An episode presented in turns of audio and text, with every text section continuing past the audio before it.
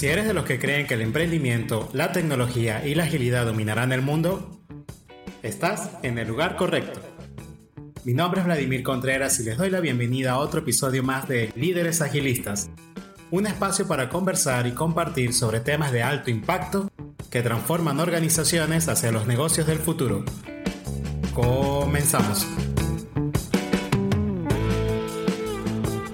Hola, ¿qué tal? Bienvenidos al episodio número uno de Líderes Agilistas Podcast. En esta ocasión vamos a hablar sobre el origen de los dos pilares del pensamiento Lean en Toyota.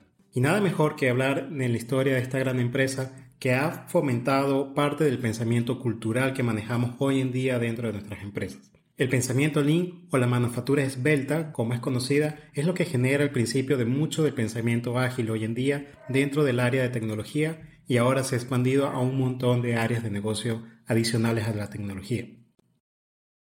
Para contextualizar un poco, vámonos a la década de 1950, cuando Eiji Toyota, uno de los sobrinos de la familia Toyota, estaba visitando las fábricas de Henry Ford.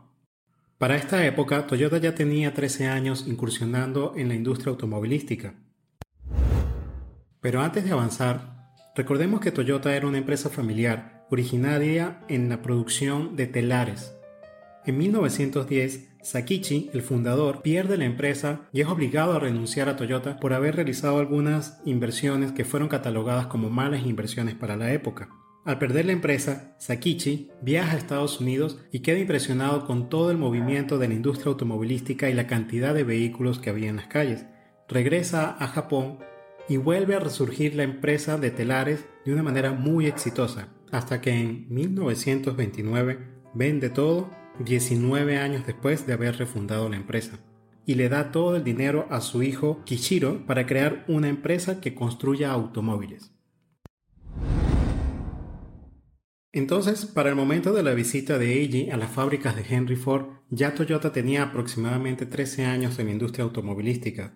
Ya habían desarmado un Chevrolet del 33 por completo para hacer ingeniería inversa de las piezas al punto de que hicieron una versión propia del motor. Sin embargo, este motor era un poco menos potente que el motor original de Chevrolet. La experiencia de Toyota en la industria automovilística era tan poca que incluso contrataban ex trabajadores de General Motors para sumarlos a sus filas laborales. La diferencia del impacto de producción la podemos ver en los siguientes datos. En ese entonces, durante estos 13 años, Toyota había generado 2.500 vehículos, mientras que Henry Ford por día era capaz de generar hasta 8.000 vehículos. Entonces Eiji tenía la misión de entender cómo era el sistema productivo de los americanos, por qué eran tan exitosos. Y se encontraba en las fábricas de Henry Ford en Michigan, que para la época era la empresa integrada más grande del planeta. Y allí estaba Eiji conociendo un poco el sistema productivo de Ford. Es importante destacar que Henry Ford maximizó los conceptos de Taylorismo, donde había una especialización del trabajo, donde había todo un estudio de cómo se organizaban las fábricas, ¿no? Porque antes de la revolución industrial había era producción artesanal y Taylor estudió un poco cómo era la organización de las personas dentro de las fábricas. Y Henry Ford utilizó todos estos estudios para crear lo que es la cadena de montaje. Un punto a destacar sobre el Taylorismo o el Fordismo es el poco respeto que tenían sobre las personas. Las personas eran vistas como parte de toda la maquinaria productiva. Y esto está perfectamente representado en la obra Tiempos Modernos de Charlie Chaplin, lanzada en 1936, donde se ridiculiza un poco cuál era todo el movimiento del Fordismo. Hay una escena en esta película donde el personaje entra al baño y para poder entrar al baño debe marcar la ficha, y una vez dentro, el personaje se relaja, y está como descansando y una gran pantalla se enciende y un jefe le indica que tiene que regresar a su puesto de trabajo. Y esto era una representación de lo que realmente sucedía dentro de las fábricas, donde los jefes vigilaban con cámaras de seguridad a todos los obreros y tenían capataces para asegurar que estuviesen cumpliendo sus trabajos. El personaje tenía una función muy peculiar dentro de la fábrica que era apretar un par de tuercas, pero no las apretaba por completo, simplemente daba una especie de media vuelta porque dos obreros más adelante de él continuaban la labor. Esta ridiculización lograda por Charlie Chaplin representaba lo que sucedía en las fábricas. Lo que había era una micro labor realizada por cada obrero. lo cual era un concepto principal dentro de Taylor, ¿no? dentro de los estudios del Taylor. El obrero tenía que tener una capacitación mínima porque realmente los que sabían cómo hacer las cosas eran los jefes y los capataces. El obrero era, digamos, como una persona descartable por la cual no sentía muchísimo respeto y estaba allí simplemente para hacer una labor muy pequeña, muy especializada, para que la línea de montaje fuese muy eficaz. Sin embargo, tal como se ve en la película, el obrero terminaba con problemas físicos porque realizaba un mismo movimiento por muchísimas horas y como era de esperarse también generaba problemas emocionales. En la película también se representan muchos problemas sociales que esto generaba dentro de las diferencias de las clases sociales de la época. Entonces ahí teníamos a ella estudiando todo este proceso, estudiando estas fábricas y luego llevándolas a Japón. Pero cuando regresa a Japón y se reúne con Taichi Ono, que es el padre del sistema de producción de Toyota, se dan cuenta que aplicar estos conceptos dentro de la realidad japonesa, dentro de la realidad económica de Japón, no era tan viable. Porque para ese momento Estados Unidos estaba en un auge económico era el Estados Unidos de la posguerra y había una demanda de productos en masa, pero Japón se encontraba en una depresión económica. Japón tenía una economía muy golpeada luego de la guerra y digamos los sistemas productivos tenían que adaptarse a esa depresión económica. Y Toyota se da cuenta que tenía que hacer lo más que pudiese con la menor cantidad de recursos posibles, de todo, de personal, de maquinaria, de dinero, de tiempo, de todo. Y allí es donde justamente nace el embrión del pensamiento Lean. Esto, esta situación de tratar de adaptar todos estos procesos a una realidad económica mucho más deprimida, es donde nace el pensamiento Lean. Hasta este entonces, en los principios de Toyota, no se acuñaba el término Lean. El término Lean fue popularizado en 1991 cuando el libro La máquina que cambió al mundo tuvo un gran éxito de venta, creado por algunos estudiosos del MIT. En este entonces, el sistema de producción de Toyota era conocido como el Just in Time, el cual no solamente adoptó procesos de Ford, sino también de los estudios del comportamiento en los supermercados estadounidenses, donde un cliente podría entrar, tomar un producto de la estantería y luego ir a pagarlo. De inmediato, la tienda rellenaba el espacio vacío y dejaba de nuevo los productos disponibles para un próximo cliente. Cuando Toyota implementa esto dentro de sus fábricas, muchas empresas copian el comportamiento sin entender qué había detrás de esta filosofía del just in time. Y realmente lo que estaba sucediendo era que Toyota necesitaba tener una cantidad menor de inventarios y tener todo el proceso productivo justo a tiempo. Y de esta forma, con la menor cantidad de uso de recursos posible, la empresa pudiese adaptar la realidad a la depresión económica que estaba viviendo Japón en esa época. Dentro de toda esta historia, cuando vamos a hablar de los pilares que creó Toyota, que fundamentan todo el pensamiento Lean, estamos hablando de dos pilares principales que surgieron en el nacimiento de todo este movimiento. El primer pilar se fundamenta en la mejora continua. Y dentro de este pilar encontramos tres conceptos muy interesantes. El primer concepto es tener un espacio de trabajo desafiante, que priorice una visión de largo plazo. El corto plazo puede tener muchos altos y bajos, y se pueden surgir obstáculos imprevistos, pero disponer de una visión de largo plazo puede hacer que esos pequeños detalles sean superados fácilmente. Esa visión nos puede dar la energía y la motivación necesaria para continuar. A nosotros en la empresa, cuando nos definimos objetivos retadores, nos ayuda a mantener esa motivación y esa unión del equipo. Igual sucede con nuestros clientes. Cuando quieren afrontar proyectos de transformación digital, que suelen ser proyectos muy retadores, tener esta visión de largo plazo ayuda a mantener la energía cuando las hipótesis comienzan a fallar, hasta encontrar el camino adecuado y lograr el éxito de los proyectos.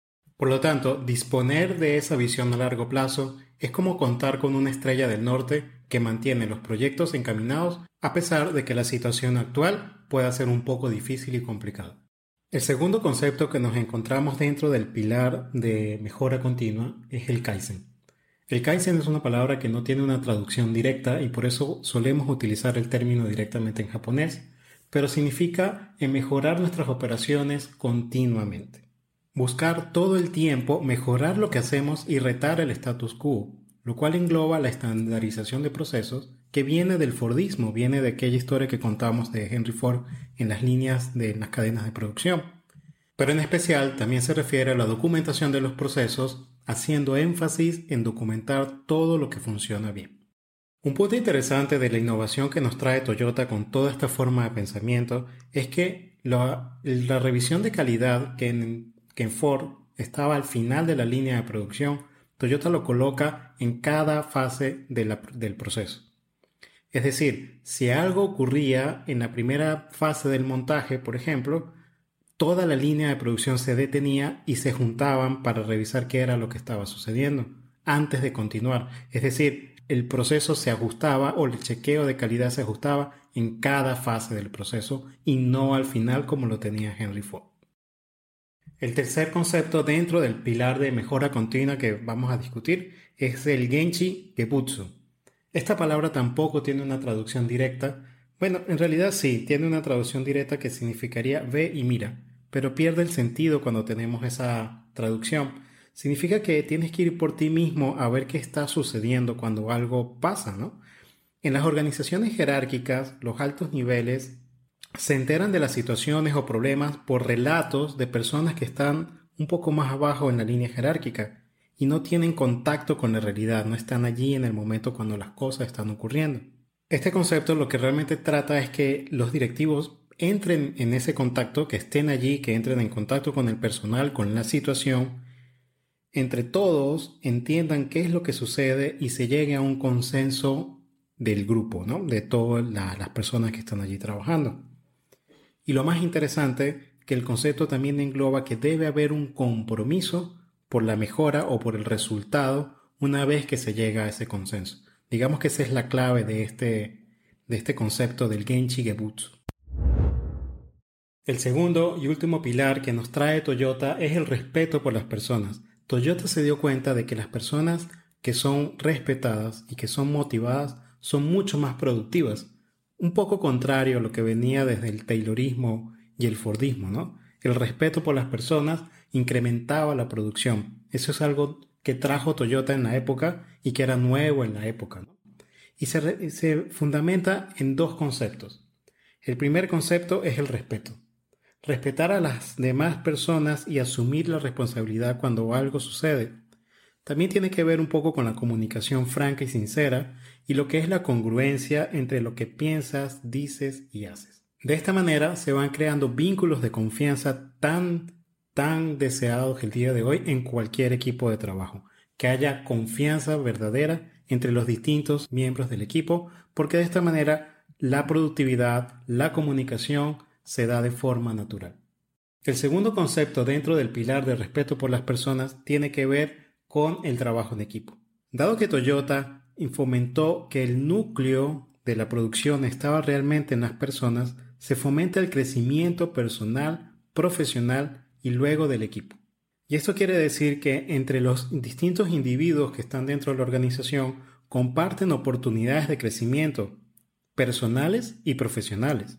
Y se fomenta la cultura de trabajar siempre contribuyendo para el bienestar de todo el grupo de trabajo. Y estos son los dos grandes pilares que nos trae Toyota, la mejora continua y el respeto por las personas. Con esto hemos llegado al final del episodio número uno del podcast de líderes agilistas. Yo debo darte las gracias por escucharnos hasta acá y si el contenido te ha parecido de valor, recuerda seguirnos en la plataforma de tu preferencia. Realmente disfrutamos de compartir sobre el nacimiento del pensamiento Lean y el impacto positivo que éste ha causado en el mundo de las organizaciones actualmente.